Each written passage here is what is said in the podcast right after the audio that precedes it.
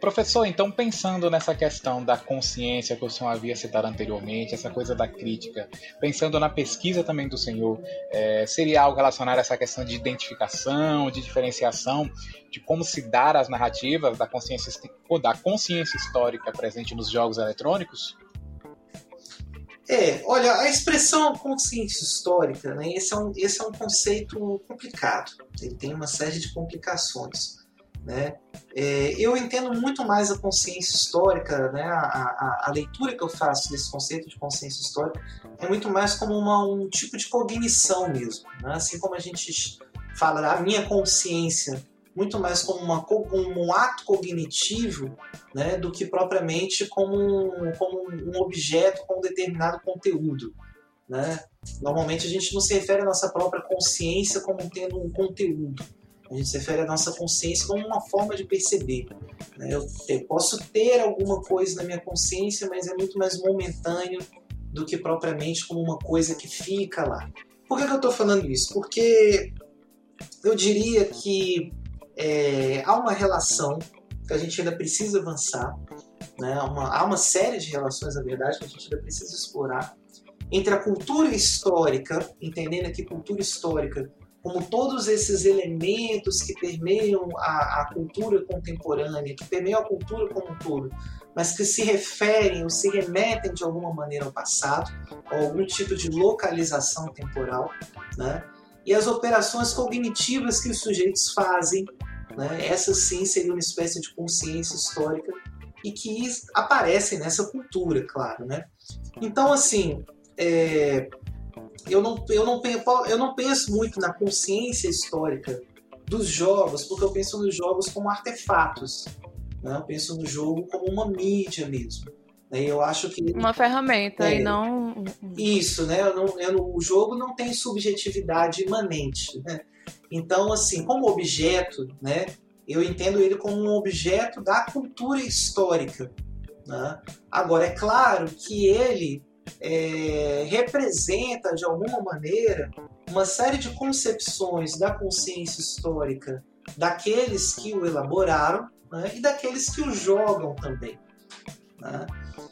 E aí, né, por isso que eu enfatizo a questão da, da, da subjetividade, a questão dos jogadores, porque se nós formos olhar, né, tem um, um, uma discussão dentro dessa, desse campo sobre jogos e história, que eu gosto muito, eu gosto da expressão que é uma espécie de ressonância histórica. Né?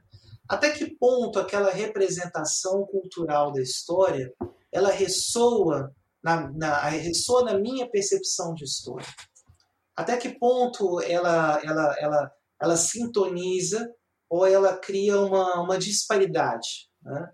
Será que eu me sinto confortável com aquilo? Será que eu me reconheço com aquilo? Né? Será que aquilo serve para eu reafirmar alguma identidade minha?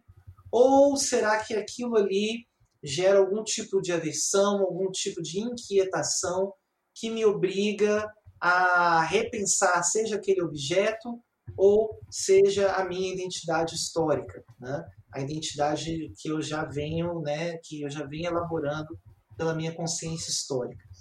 Então, Yuri, justamente, né, o que me interessa na minha pesquisa sobre jogos e história né, são os processos, em, em última instância, o que me interessa são os processos pelos quais os jogadores retomam essas representações né, pela sua própria consciência histórica. E aí é interessante a gente observar que tem jogadores, vários jogadores, que gostam muito de determinado jogo, mas eles acham que o jogo é insuficiente em termos daquilo que eles consideram como historicamente pertinente. Então, há jogadores, por exemplo, né, que modificam o jogo de uma maneira a subverter a proposta original do jogo. Né? ou podem jogá-lo de uma maneira diferente daquela que foi projetada inicialmente pelos desenvolvedores, né, daquela que havia sido vislumbrada. Então há uma espécie de subversão né, em, alguma, em alguma medida, isso acontece em alguns momentos. Né? E há jogadores que modificam o jogo de tal forma né, em que eles, assim, eles reformulam o jogo para que o jogo se adeque àquilo que ele considera historicamente mais coerente. Né? Então, há modificações que refazem o jogo todo. assim, olha, o jogo é muito legal, eu gosto muito do jogo, eu gosto tanto, tanto, tanto desse jogo, né, que eu vou refazer ele da maneira que eu acho que ele devia ter sido feito. Que eu acho que ele não dá conta da história, né, com a complexidade que eu entendo que a história tem. E aí eles refazem o jogo. Eles se juntam um grupo de jogadores e refazem. Né, e nesse refazer o jogo, eles modificam uma série de representações que o jogo veiculava.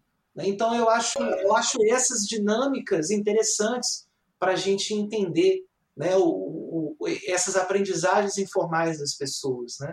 como que as pessoas se relacionam com essas linguagens na sua consciência histórica, né? como que isso relaciona com a consciência histórica das pessoas. Eu acho que essa, essas modificações, essa, essa dinâmica que o senhor falou, dos próprios jogadores interagirem com a formação do jogo, faz parte, inclusive, dessas novas formas de estabelecer comunicação, não é? de, de como também o, o, a academia, universidades, professores, pesquisadores, estudantes podem também já pensar novas formas de estabelecer e comunicar e transmitir a informação.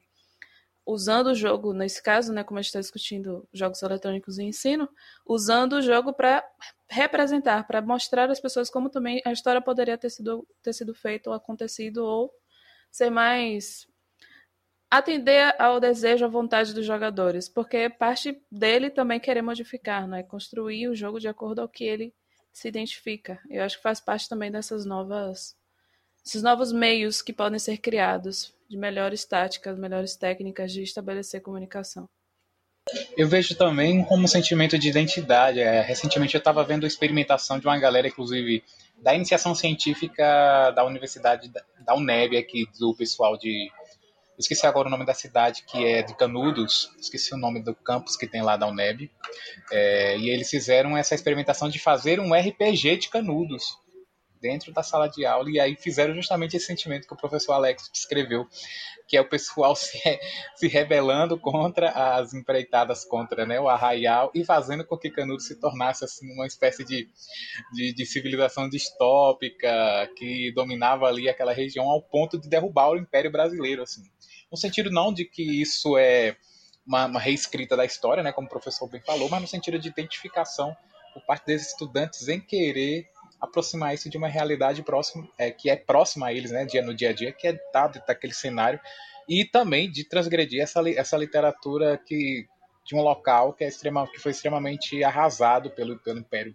pelo exército do Império Brasileiro nesse período. Enfim, então eu acho que vai um pouco nessa perspectiva também.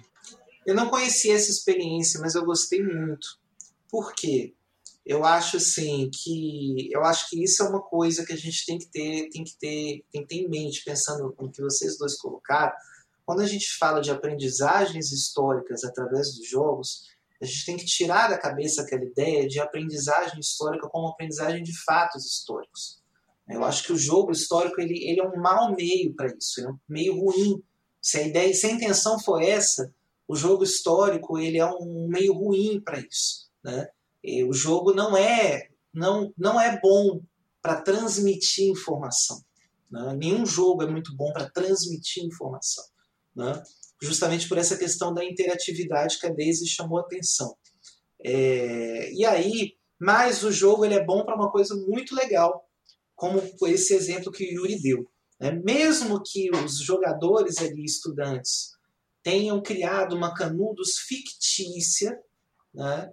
É, e nessa, canudo ficti, nessa Canudos fictícia o desdobramento histórico tenha sido outro, na medida em que esses estudantes foram provocados a pensar sobre as condições que teriam sido necessárias para que outras situações tivessem ocorrido, ou para que o processo histórico tivesse desenrolado de uma forma diferente, né?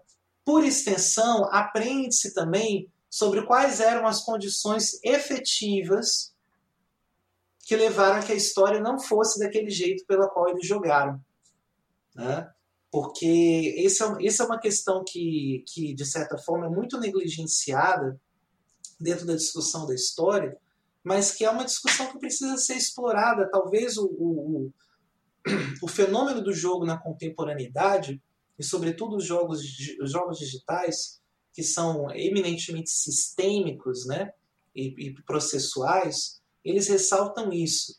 né, a, sua, a nossa capacidade de visualizar os fenômenos como sistemas, como sistemas complexos, como estruturas combinatórias. Um jogo é uma estrutura combinatória.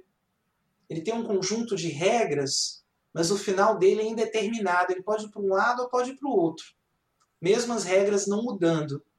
Né? Então, duas partidas de xadrez nunca vão ser idênticas.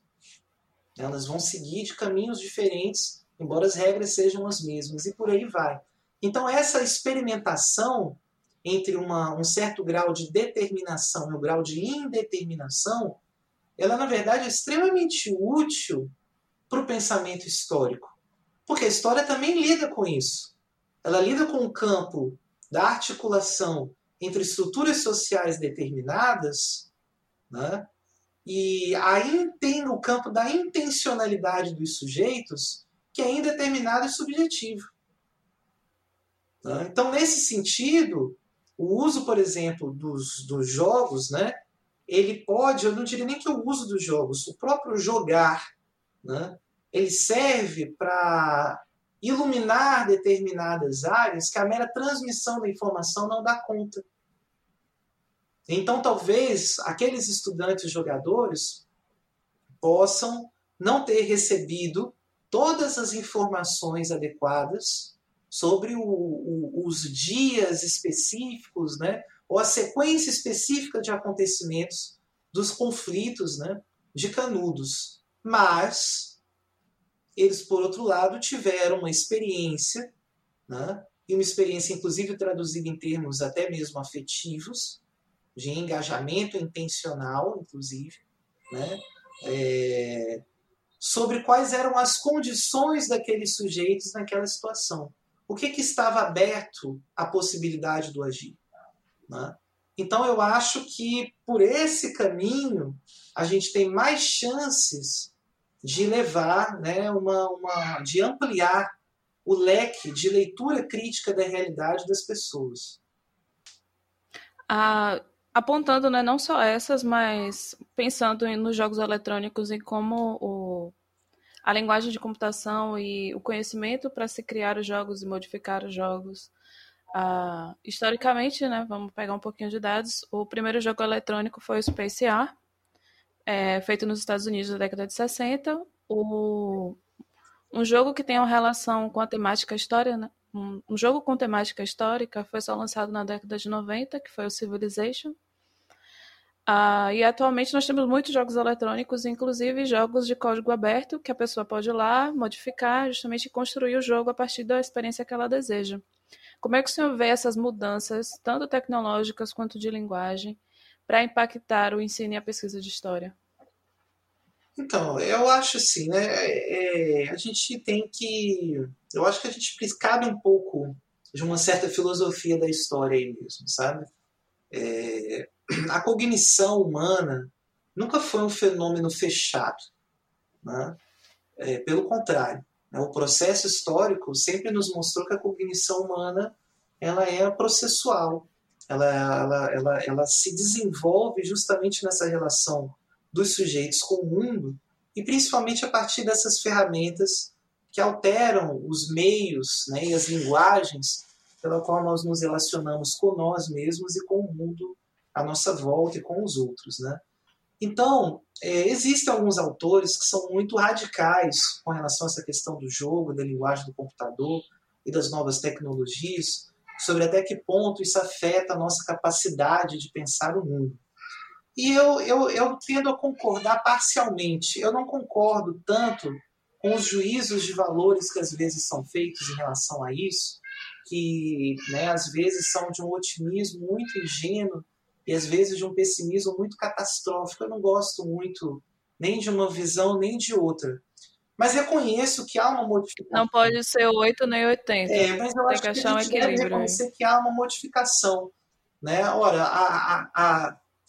vamos pensar né, que quando as sociedades pré-ágrafas, né, elas tinham um impacto com a presença da cultura escrita. Né?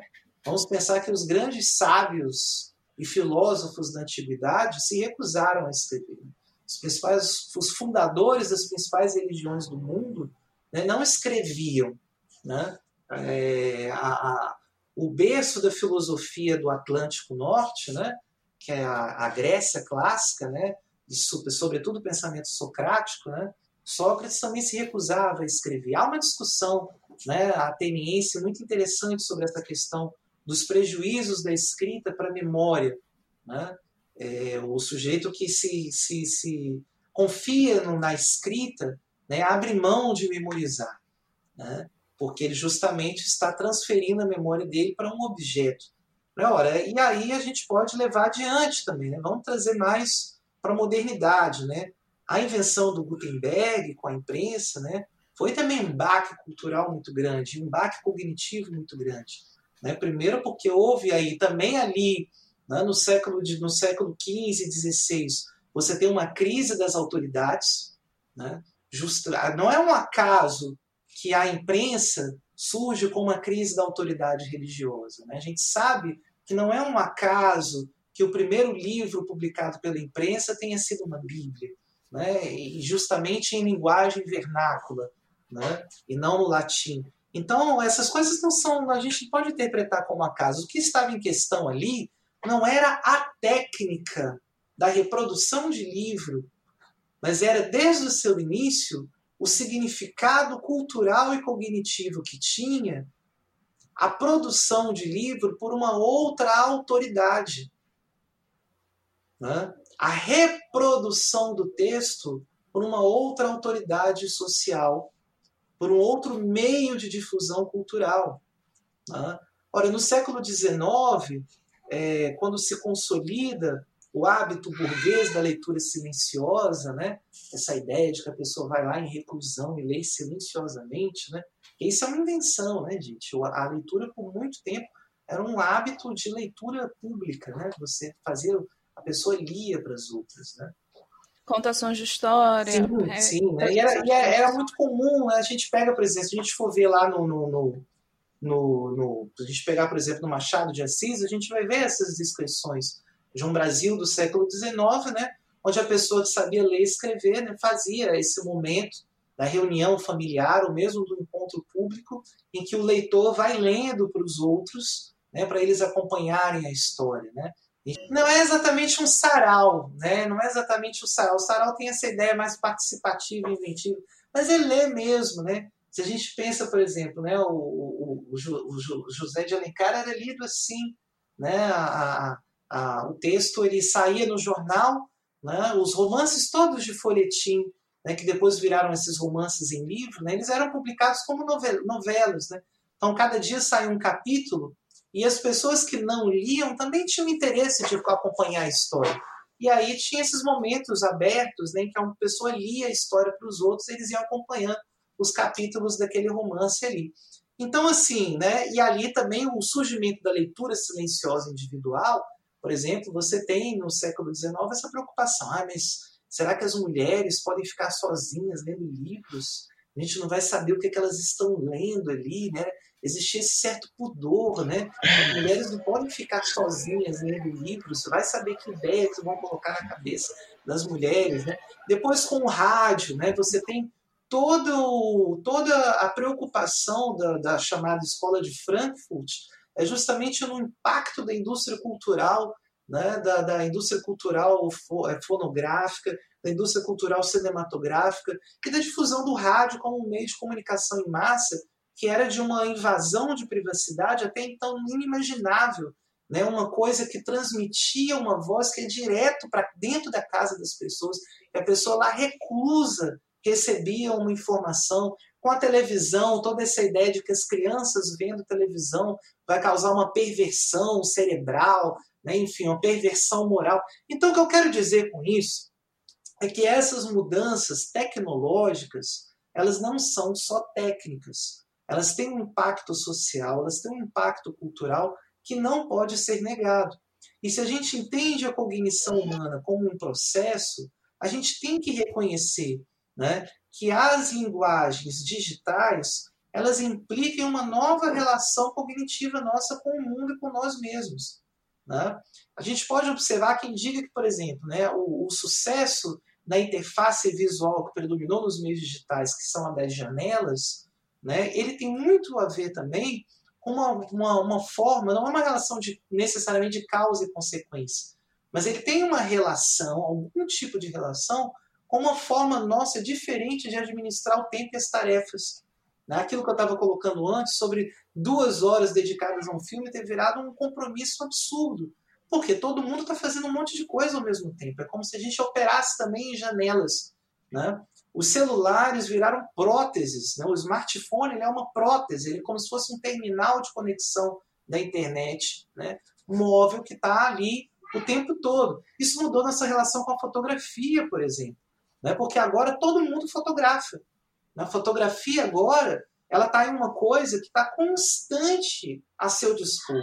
Isso muda o seu olhar para as coisas. Só o fato de que qualquer coisa que você esteja vendo pode ser um enquadramento fotográfico, né? e você pode se expressar através daquilo, registrar algo a partir daquilo, já muda a sua relação com o seu olhar, já muda a sua relação com o mundo. Porque esse fenômeno em que eu estou olhando para algo, pensa assim, eu tenho que mostrar isso para fulano, isso é algo que eu quero compartilhar na minha página pessoal. Enfim, essas formas de expressão, essas formas de leitura, essas formas de, de, de linguagem, elas não estavam abertas antes, elas estão abertas agora. Então elas dizem sobre a nossa cognição contemporânea, sim. Né? É, novamente, um, uma questão entre o audiovisual e a interação, desde a entrada dos ads na casa à foto que você quer postar no Instagram. Eu, particularmente, eu parei de postar foto no Instagram. Muito bem, mas eu, eu, eu assim, eu, eu, acho, eu acho que não tem escapatória, né?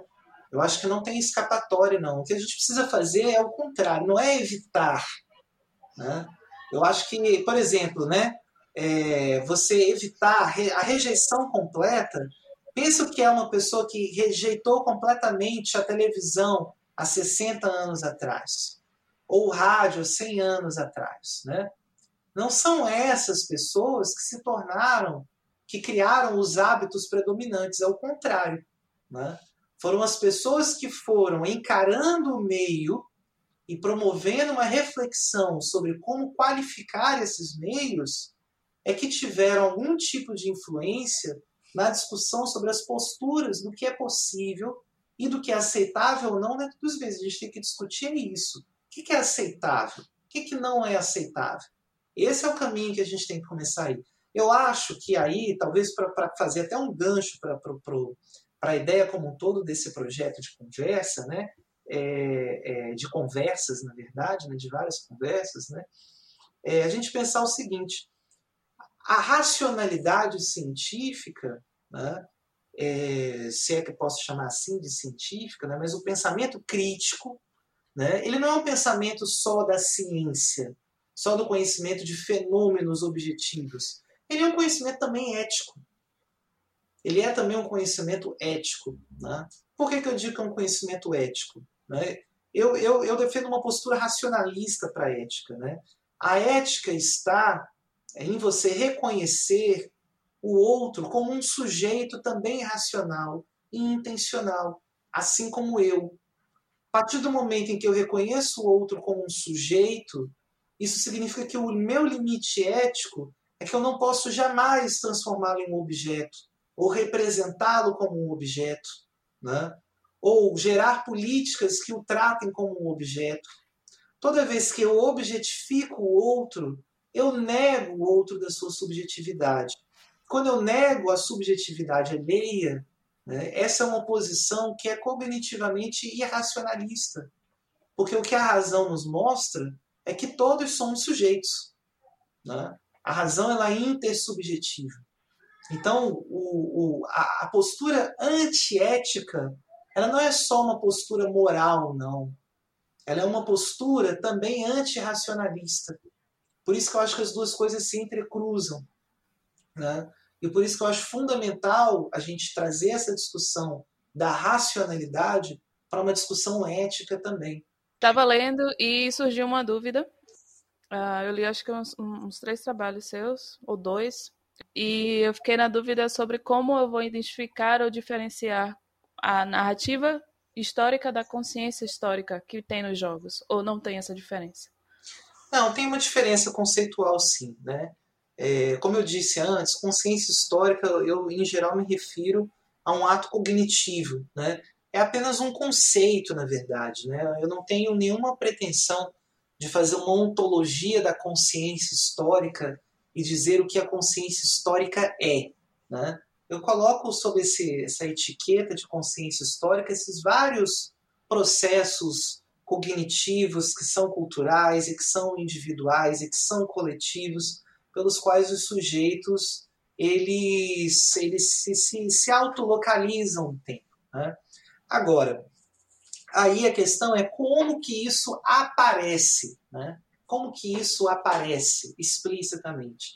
E aí sim, né, necessariamente vai ter que aparecer algum tipo de ato discursivo, né?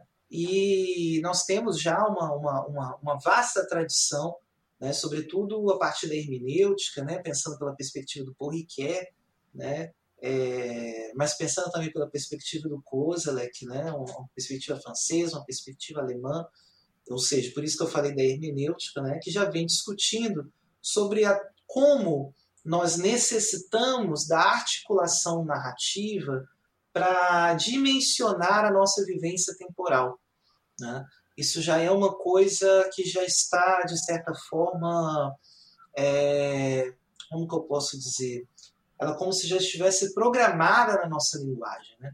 A nossa linguagem já é marcada por certos marcadores temporais. Né? A gente não tem uma linguagem sem tempo. Né? Isso já condiciona a nossa maneira de se referir às coisas, a nós e ao mundo. Né? E além disso, é, nós só conseguimos dar conta da sucessão temporal, ou seja, das relações de continuidade, de modificação que as coisas aparecem para nós, né, através de um tipo de discurso narrativo. Né? Então, toda vez que você vai se referir a um fenômeno temporal, inevitavelmente você articula, né, seja visualmente, seja, tá, seja verbalmente, né? enfim, tem N formas de se fazer isso, mas de alguma maneira você articula uma relação de tempo, né? uma relação de passado, presente e futuro. Né? E há várias maneiras de se fazer isso. Né? Então, nesses, há vários, nesses vários modelos de narrativa é onde vai emergir né, é, a maneira pela qual a consciência histórica dos sujeitos articula suas próprias identidades. Né? Então, eu diria que a narrativa é um meio para nós conhecermos a consciência histórica. Né? São coisas relacionadas, mas que não são inteiramente sinônimas. Eu vou dar um exemplo. Tem um, e é um exemplo interessante porque é um exemplo de psicologia. Né? Tem um, eu conheci esse, esse, esse autor através do meu orientador lá na Universidade Federal de Goiás, professor Abdala Júnior, né, que é o, o, o, o James Virt. Né? James Virt é um psicólogo estadunidense que, após ele ter feito uma viagem né, para a antiga União Soviética, ele se deparou, né, enfim, com todo um, outro campo da psicologia, né, da própria psicologia social mesmo, né, de uma perspectiva psicolinguística, né, que até então ele desconhecia, e isso fez com que ele voltasse para os Estados Unidos, trazendo uma série de questões a respeito da formulação das identidades dos sujeitos, né, das identidades psicológicas dos sujeitos. Inclusive, ele trazia isso muito para o campo educacional e para o campo da história. Então, me chama particularmente a atenção o trabalho dele, que eu queria destacar aqui, que ele chegou a publicar, é uma observação que ele fez com estudantes de história em sala de aula, que era o seguinte, né, o que, que acontece? Ele trabalhava, por exemplo, alguns mitos fundadores né, dos Estados Unidos da América, e, sobretudo, aquele vinculado à questão da, da, da daquele feriado que é um misto de feriado religioso e cívico, que é o mais importante para eles, que é o da ação de graças, né? onde eles celebram né, essa, essa vitória né, dos, dos, dos, dos pioneiros né, que conseguiram sobreviver às adversidades né, do, do, do, clima hostil, do inverno né, e da negociação com as populações originárias da América do Norte. Né, e, e assim eles conseguiram né, é garantir o fundamento da sociedade que viria a ser depois. Pois bem, né, Esse mito de origem dos Estados Unidos, a gente sabe que ele encobre né, uma relação de extrema opressão desses chamados pioneiros com as populações originárias que foram exterminadas pelos pioneiros. Né? A gente sabe muito bem disso, que houve um genocídio né, dos povos originários da América do, do, do Cone Sul até o extremo norte. Né? E esse mito nacional ele encobre isso. Então, o James Vert, na verdade, o que ele faz é trabalhar em sala de aula com esses estudantes de história de maneira a fornecer a eles uma série de informações para que eles compreendessem esse processo de extermínio é, das populações originárias e entendessem, portanto, que aquela narrativa que eles aprenderam na escola sobre a ação de graças, ela encobria esses problemas, né? Ora, o que que o James Vert observou? Depois disso, né, ele pedia para que esses estudantes eles reescrevessem né, a narrativa da ação de graças à luz das novas informações que eles tinham. Só que o que ele observou é que apenas passar as informações não fazia com que os estudantes quebrassem com a narrativa da ação de graças. Eles tentavam, de alguma maneira, encaixar aquelas informações novas no mesmo esquema de sucessão de acontecimentos descritos pelo mito da ação de graças, né? ou de alguma maneira ofereciam duas narrativas separadas, onde eles ofereciam primeiro a ação de graças que eles conheciam e depois uma, uma revisão, uma contra-história daquilo ali, mas eles não conseguiam conciliar.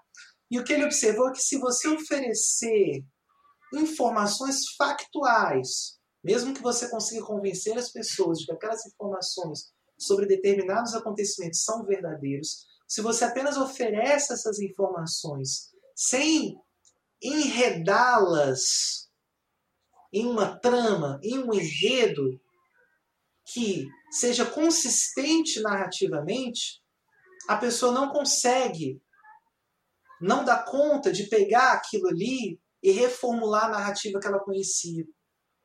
Porque a narrativa também tem um aspecto cognitivo de interpretação do mundo que é crucial. Né? Nós interpretamos o mundo narrativamente porque nós interpretamos, e aí eu volto para a hermenêutica, né? nós interpretamos os fenômenos temporais narrativamente. Né? Então é, é, é, é, extremamente importante a gente entender essa relação entre a narrativa e a, a consciência histórica para a gente entender o que, que, não, o que, que não é só uma questão de informação. Né? E há muito que não é só uma questão de informação.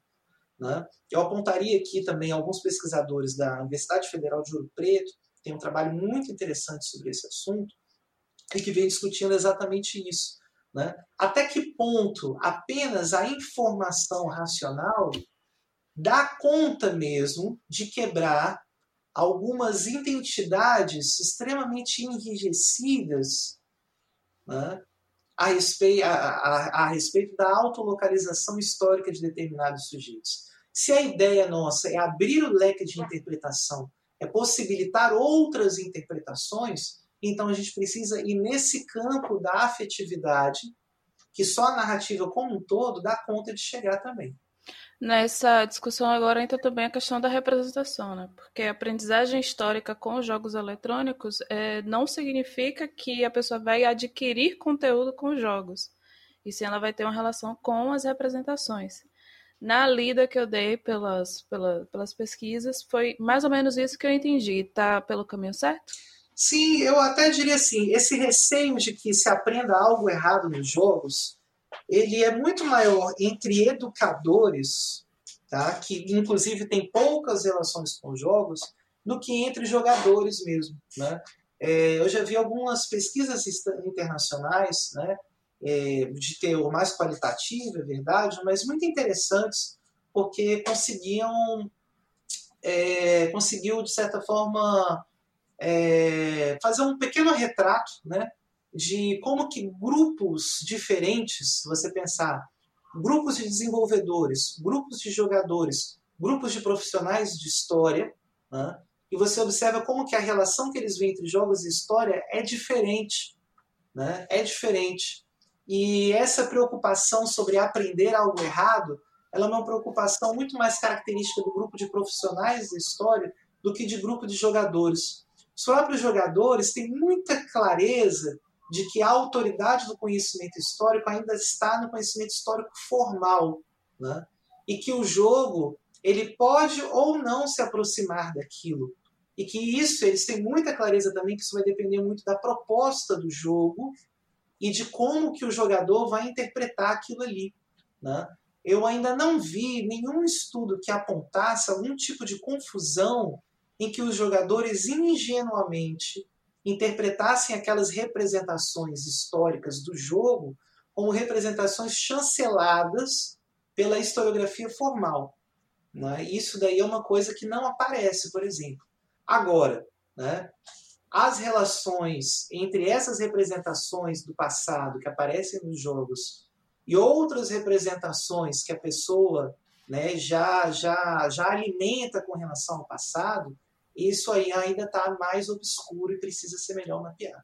É, justamente entrando nessa obscuridade, é, trazendo dois exemplos que a gente tem atuais da, de outras mídias. Um é o Castanhari, que ele é youtuber, tem até acho que documentário, filme, série no, no, Netflix, eu não sei ao certo, e tem o Leandro Narlock, vou até falar de novo.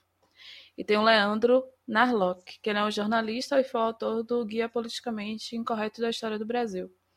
Essas possibilidades de representações serem feitas e criadas e até dentro de jogos que podem ser alterados pelos usuários, há a possibilidade de haver essa esse revisionismo da história dentro dos jogos pelos jogadores é, ou pelos criadores? É perfeitamente possível e ocorre, né? E já existiu uma polêmica, inclusive.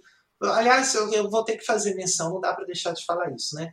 Guia politicamente incorreto, seja do que for, é uma maneira politicamente correta de falar de guia babaca, né? Porque politicamente incorreto é babaca, né? só que com uma linguagem politicamente correta.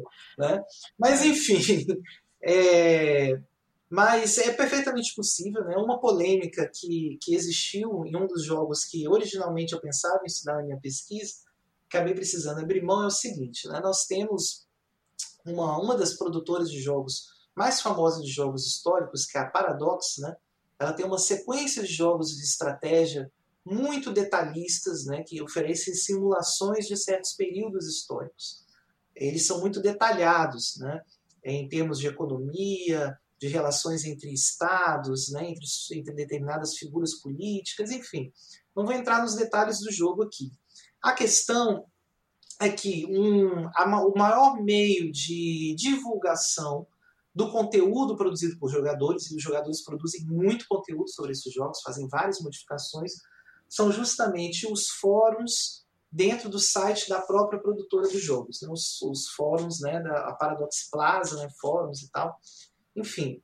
E aí surgiu uma, uma modalidade de um dos jogos, agora eu não lembro qual, eu não lembro, eu não sei se foi o Europa Universalis, um dos Europa Universalis, ou se foi um dos Crusader Kings, eu acho que, não, acho que foi um dos Europa Universalis. Sei que surgiu uma modalidade, uma modificação de jogo feita por jogadores, que era com claro conteúdo supremacista. Né? Do que, que se tratava? Né? É, se tratava de uma, uma modificação que permitia ao jogador criar uma espécie de santa aliança cristã na Europa Ocidental, né? e essa santa aliança cristã na Europa Ocidental, que nunca existiu historicamente, né, como uma entidade política consolidada, mas que no jogo parece que podia ser criada, não cheguei a jogar, então estou falando de terceiros do que eu vi a respeito. Me parece que no jogo ela podia ser criada como uma entidade política viável, é, porque, enfim, o jogo ele simula justamente a dificuldade é, da, da, da, unificação dos Estados nacionais à modernidade, né? diante da fragmentação dos poderes locais e tal.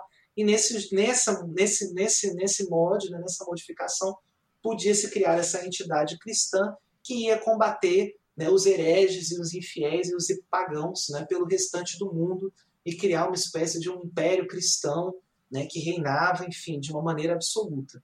Né? E isso se tornou um jogo muito popular para difundir determinadas ideias supremacistas contemporâneas, né, de extremistas supremacistas, e a Paradox obviamente não gostou, até porque o conteúdo foi publicado nos fóruns da Paradox. Né?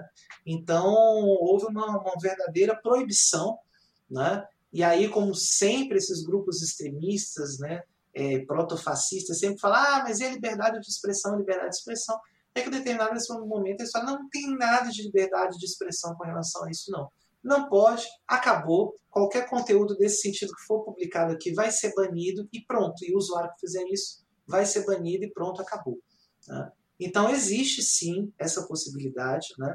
Uma outra discussão polêmica que teve foi de um jogo mais popular ainda, que é um jogo de ação. Acho que quando saiu o, o, o acho que foi um, um, dos últimos Battlefields. Aí eu, eu, não jogo muito esses jogos de ação, então eu não sei dizer exatamente qual, mas eu lembro que saiu, coisa de um ano ou dois atrás, um Battlefield que justamente é, saía na, na, na, na, imagem né, de divulgação do jogo a figura de uma mulher né, armada, assim, né?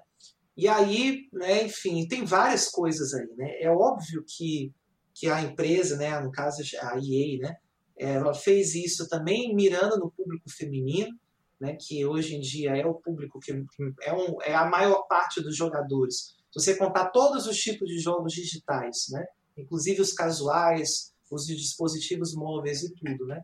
Então você vai ter mais jogadoras do que jogadores, embora aquela identidade gamer clássica ainda esteja ainda seja extremamente masculinizada, né?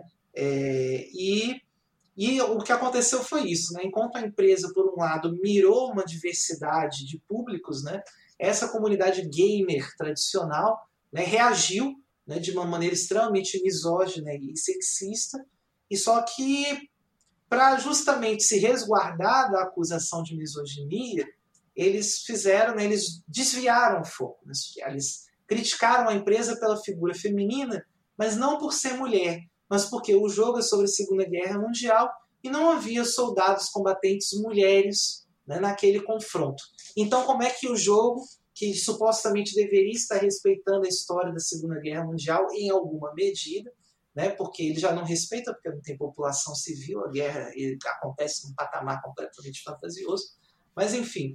É, mas como é que um jogo que deveria estar respeitando historicamente a Segunda Guerra Mundial coloca uma mulher estampando a frente, a frente do jogo?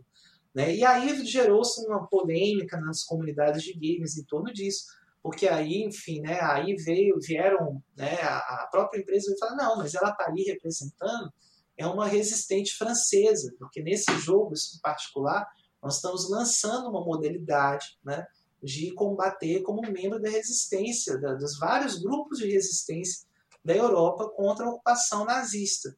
Né? E nos grupos da resistência as mulheres atuavam. Né? Depois outros grupos vieram ressaltar, falar assim, não, mas nós temos também a presença das mulheres no Exército Vermelho, no Exército Soviético, né? na Grande Guerra Nacional, né? do ponto de vista dos soviéticos. Então, que foi o corpo militar que efetivamente decidiu o confronto militar europeu.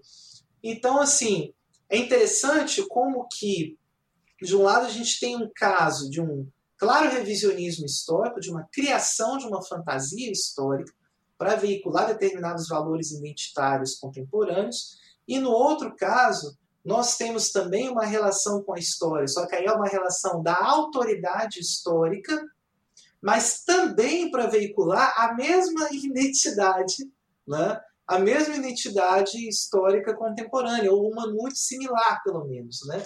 Então é, é interessante essas nuances para a gente entender como que o assunto ele é mais complexo do que parece à primeira vista. Né? E como que não é só a presença do factual ou do não factual que decide. Porque nós temos também revisionismos históricos ao contrário. Existem, por exemplo, comunidades de jogadores de, do próprio Europa Universalis que deu origem à modificação supremacista, mas você tem desafios na comunidade de jogadores, por exemplo, de áreas que são subalternizadas no jogo, como, por exemplo, né, grupos persas da Ásia Central, né, ou, ou, ou, ou grupos, grupos é, é, é, nórdicos. É... Oi? Nórdicos, eu acho que eu vi um exemplo desse. É, na verdade eu vi também uma proposta de jogadores, por exemplo, das populações originárias da Oceania, né, enfim, de grupos é, maores, enfim, que na verdade é, estabelece uma relação com o jogo que é assim, o desafio de jogar aquele jogo de uma perspectiva contra-imperialista. Quanto tempo você consegue resistir à investida da pressão imperialista europeia? Então o jogo chama Europa Universalis, mas eu posso pegar ele e jogar, mesmo sendo uma lógica do imperialismo europeu, mas eu posso estabelecer como meta de jogo, porque ele é um jogo de metas abertas, né? eu posso estabelecer como meta de jogo né? até que ponto dentro daquele jogo eu consigo é, me mover na direção contrária ao próprio imperialismo europeu. Então, enfim, eu posso, inclusive, tem também gente que vai fazer mods para criar né, determinadas figuras estatais não europeias que dentro do jogo acabam assumindo um pouco o um modelo europeu, mas que nesse sentido são contrafactuais, mas que provocam uma revisão, né, ou que provocam uma, uma, uma, uma, uma uma rediscussão identitária que acaba sendo anticolonial, né? ou descolonial, enfim, nem alguma medida. Né? É, são nuances, isso tudo é muito nuançado, né? por isso que eu falei que são relações que ainda precisam ser exploradas. Tem muito chão ainda para ser percorrido dentro disso. Né? Tem muitos jogos para serem jogados ainda. Tem, tem. Dentro da sua pesquisa e da, do objeto que o senhor tem, que são jogos eletrônicos, se ninguém nunca fez um comentário maldoso em relação a ser uma desculpa para jogar, questionar a relevância da pesquisa, seria mais uma pergunta nessa direção, entende? Não, eu nunca, eu nunca ouvi nenhum comentário nesse sentido, nem indireta nem indiretamente não. O que eu percebo mais são assim, é uma, são duas dificuldades que eu já tive na área de história com relação a esse tema né, e a esse objeto de estudo. O primeiro é sim um certo tradicionalismo, né, uma, uma certa ideia, e eles não estão totalmente desvinculados um do outro, não. Mas essa ideia de que, enfim, né, de que aquilo ali não é história, né, de que não cabe você ficar discutindo representação histórica, é uma coisa que não se propõe a ser história, né?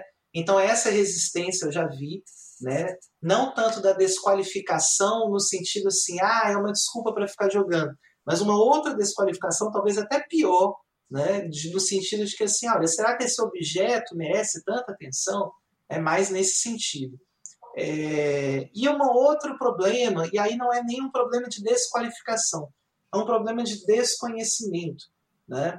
É, existe sim né, uma, uma resistência, uma, uma, uma dificuldade, não uma resistência, mas uma dificuldade das pessoas que não jogam de conseguirem visualizar do que, que a pesquisa está tratando. Né? Porque os jogos são muito diversos e às vezes a pessoa tem uma ideia muito. tem um repertório lúdico muito restrito. Né? Da mesma maneira que assim, a gente pode comparar com música, com cinema. Se você conhece poucos gêneros musicais, se você conhece poucos gêneros cinematográficos, você não vai entender exatamente quando a pessoa estiver falando de uma coisa muito diferente, né? A pessoa vai falar de coisas que para você não vai fazer muito sentido. Você vai e de primeiro momento vai ter aquela total, não total rejeição, mas vai ter o estranhamento. Tem um certo né? estranhamento vai... porque né, a pessoa não não não não está entendendo muito bem do que que você está falando exatamente. Então assim, né? Tem gente que que acha que né ah, pensa em jogo, a pessoa pensa, sei lá, no Sonic, no Mario, né? E aí tem uma dificuldade de, de, de, de ligar aquela ideia que ela tem do jogo à história. Mas o que, que, tem a ver uma coisa com a outra e tal, né? Aí eu não sei o que, que passa na cabeça da pessoa quando fala de um jogo com temática histórica. Será que ela imagina assim, um jogo de plataforma, né, um jogo de bichinhos, mas com uma estética histórica? Eu não sei o que, que passa na cabeça da pessoa. Mas eu já percebi que algumas pessoas elas têm um pouco de dificuldade de entender exatamente do que, do que, que eu estou falando em alguns momentos. Né? Então, por exemplo, né, quando falo das comunidades, né, eu já, já, já teve uma professora que uma vez ela, ela ficou na dúvida mesmo, né? não foi uma rejeição, mas foi uma dúvida. Eu falei assim, mas será que na comunidade eles não estão só lá, tipo, ah, um competindo com o outro, quem que fez mais pontos, ou um zoando com o outro e tal? Né? Então, assim, é difícil explicar às vezes para essa pessoa né, que o jogo não esse o tipo de jogo específico que eu estou estudando ele não tem esse tipo de caráter né de assim ah eu tenho tem uma claro que existe o lado da dimensão competitiva do jogo né mas que as comunidades elas não são dedicadas só a isso né, que não, não se restringem só a essa dimensão. Né? É, existe também, eu já percebi também, às vezes, a ideia da faixa etária. Né? Tem gente que ainda associa a ideia do jogo digital a uma coisa infantil ou infanto-juvenil, né? e acha assim, ah, mas quem vai estar falando disso não vão ser crianças? Né? Então você vai estar vendo a produção de crianças sobre a história, então também é um pouco difícil você explicar para não, isso não é um jogo para crianças, né?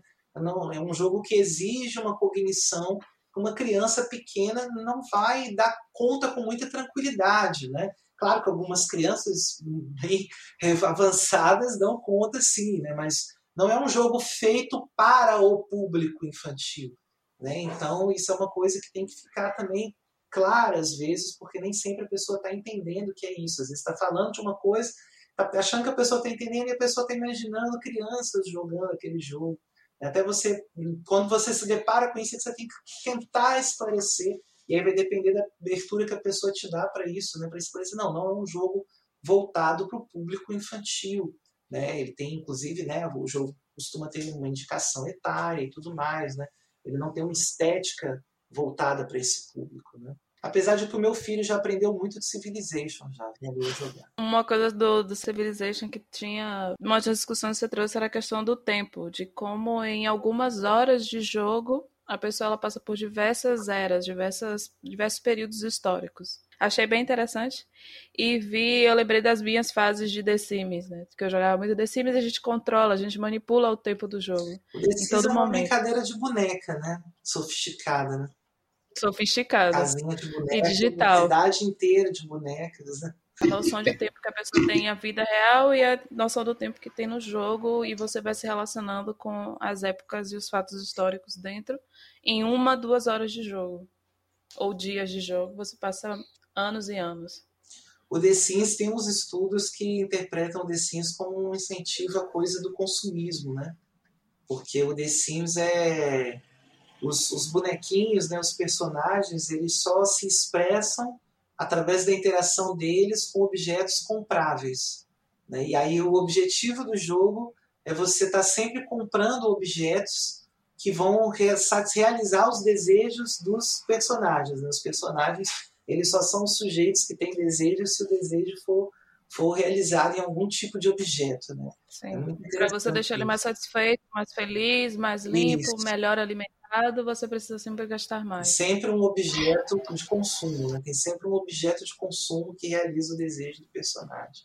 Se tem uma coisa que eu descobri, né, indo para essa pesquisa sobre jogos, e que foi uma migração do meu campo de, de, de estudos, né, ao longo da minha trajetória universitária, é que assim, eu acho que o, essa, essa ideia de que as humanidades elas trazem um olhar diferenciado para as coisas elas ampliam o nosso repertório crítico para os fenômenos humanos, eu acho que para quem pretende seguir na área das humanidades é preciso incorporar essa ideia, né, assim, é, é, é como uma visão de mundo mesmo, sabe? Porque é isso daí que vai te abrir a possibilidade de realmente é, fazer algo seu na área, seja no campo da pesquisa, seja no campo da educação formal, seja no campo das instituições públicas, de, de, de da, da, no campo da, do que chama hoje de história pública, mas que seria o campo do, do, do, da herança cultural como um todo.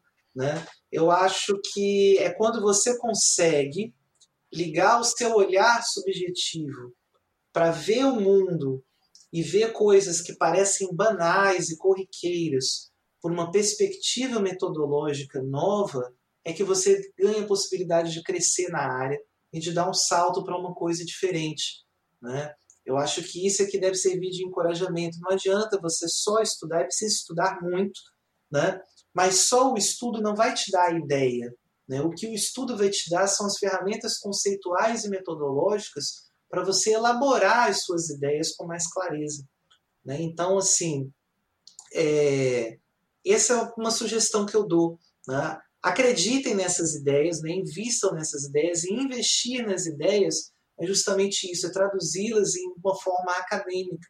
Né? E aprender a olhar o mundo com esse olhar acadêmico não é reduzi-lo às teorias que você encontra nos textos, nos livros e nos autores, mas é levar as questões que a gente aprende com esses autores para a gente reproblematizar aquilo que parece banal no mundo. Quando na verdade nada é banal, né? nada é banal. Tudo pode ser abordado por um ponto de vista, às vezes até impressionante e revelador, se a pessoa se abrir a essa perspectiva. Eu só tenho a agradecer a participação a sua participação nesse, nesse episódio. Eu que agradeço. Eu também agradeço muito, professor, a presença, a fala, a voz do senhor aqui junto com a nossa nesse momento, de verdade. É, para a gente é muito importante, simbólico, entendeu? Esses espaços e principalmente essas conversas e essas falas, o compartilhamento disso, com, tanto com os nossos ouvintes, mas principalmente com aquilo que a gente vem falando desde o começo da gravação desse episódio, a interação o acesso ao conhecimento, que acho que é o que a gente tem discutido desde o princípio. É, lembrando aqui que o doutorado que o professor Alex presta na UFG é voltado para o tema simulações históricas, a representação do tempo histórico nos jogos eletrônicos. Eu estou aberto sempre a receber e-mails, as pessoas podem entrar em contato pelo meu e-mail institucional, quem quiser, é alex.alvarez.ufob.edu.br. E eu respondo sempre, claro. Finalizamos o episódio de hoje. Agradeço a Alex, Deisiane e Yuri pela excelente conversa. Nós gravamos esse episódio no dia 6 de abril de 2021 e alcançamos a triste marca de 4.195 vidas perdidas em decorrência da Covid-19 nas últimas 24 horas. Nossos sentimentos aos amigos e familiares das pessoas acometidas pela doença. Desejamos força e serenidade a todas e todos. Agradecemos a você que nos ouviu até o momento. Se gostou, compartilhe nosso podcast. Se não gostou, pode nos mandar uma mensagem. Até o próximo episódio. A voz das humanidades é a sua, é a nossa, é a voz de todos. Obrigado.